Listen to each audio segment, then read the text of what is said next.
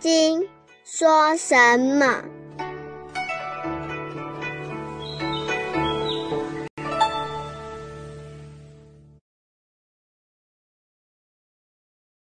第一品，法会应由分。佛这样说。那个时候，圣卫国的讲堂下篇。那个时候，一时这两个字倒是一个大问题。没有一本佛经记载时间、年龄，佛经都是一时这两个字拿白话文来解释。一时就是那个时候，那个时候就是那个时候。那个时候，也就是这个时候，所以这个一时很妙。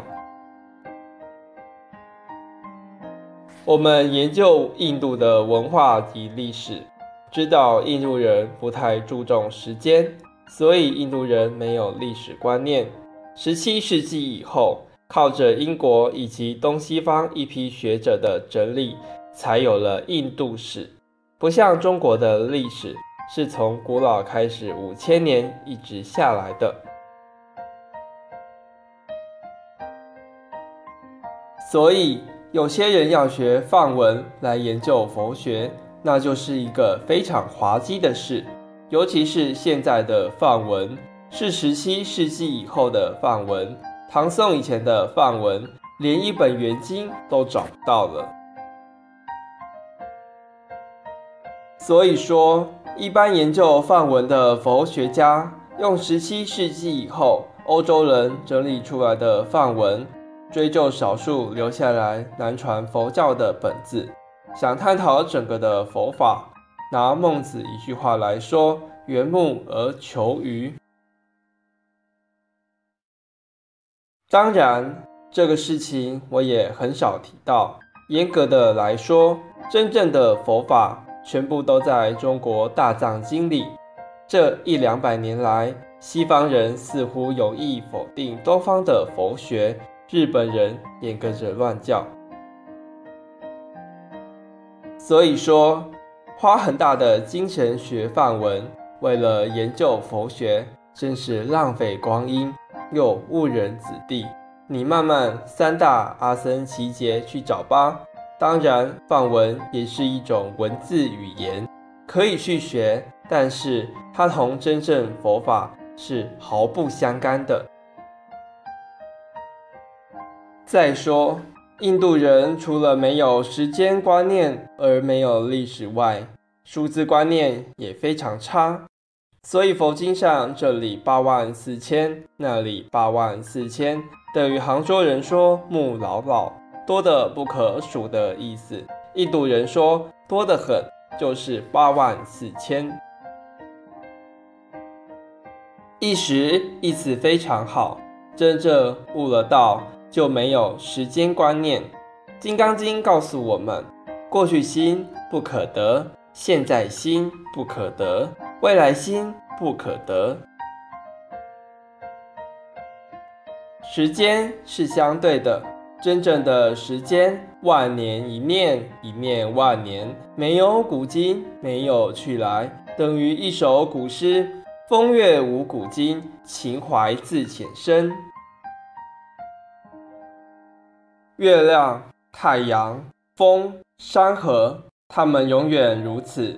古人看到的那个天，那个云，也就是我们现在看到的这个天和云。是一样的世界，未来人看到的也是。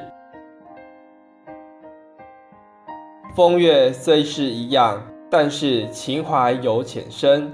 有些人看到风景很高兴，痛苦人看到一样的风景却悲哀的要想死，都是个人自己唯心所造。在科学上的了解，时间是相对的。在佛法上，时间是唯心，不是绝对的。痛苦的时候，一分一秒却有一万年那么长；幸福快乐的时候，一万年、一百年也不过一刹那就过去了。因此，佛法已经点题了：一时就是无古今也无未来。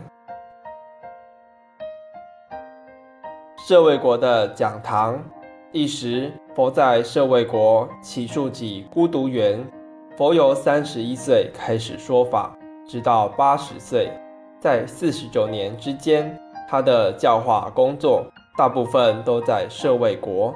舍卫国在中印度，经济文化发达，财富很多。舍卫国的国王就是《楞严经》上那位波斯匿王，也是佛的弟子。那里有位长者，年高有道德，是舍卫国一个大财主，名叫己孤独长者，也是拜火教的教主。有一天，他到波斯匿城去给儿子相亲，遇到了佛，对佛产生了信仰。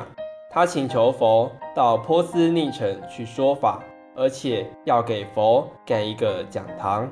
佛说：“有因缘，你盖好讲堂，我就来。”他回到波斯匿城，找了一个最好的场地，但是却属于奇陀太子所有。太子提出来一个条件：如果长者能把黄金打成的叶子。一片片铺满了八十顷的地，就把这地卖给他。几孤独长者爱布施，孤苦伶仃的人找他，他一概都帮忙，专门做好事，所以叫做几孤独。他真的把金叶子一片片去铺那八十顷地，铺了一半的时候，有人报告了太子。太子问他为什么这样做。长者说：“那真是佛啊，是真的圣人。”太子说：“我相信你的话，你不要铺了，我们两个人共同建造吧。”所以这个讲堂就是启树启陀太子及孤独长者两人合力所盖，称为启树己孤独园。楞严经也是在这个地方讲的。这个园林是佛的大讲堂，经常在这里说法。牟尼金舍成立宗旨，经由南海普陀山观世音菩萨大士亲自指点，是一门实际的修行法门，借由实际解决众生累劫累世因果业障问题，治因果病。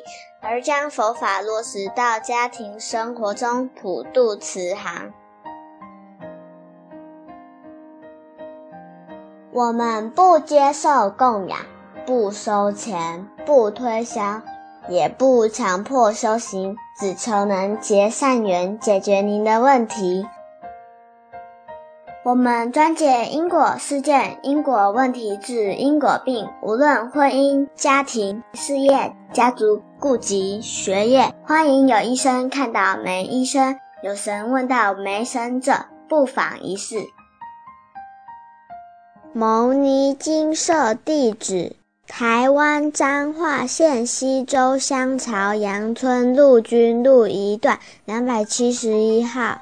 只有星期天早上才开办祭事，欢迎来信电子信箱或搜寻牟尼金色部落格。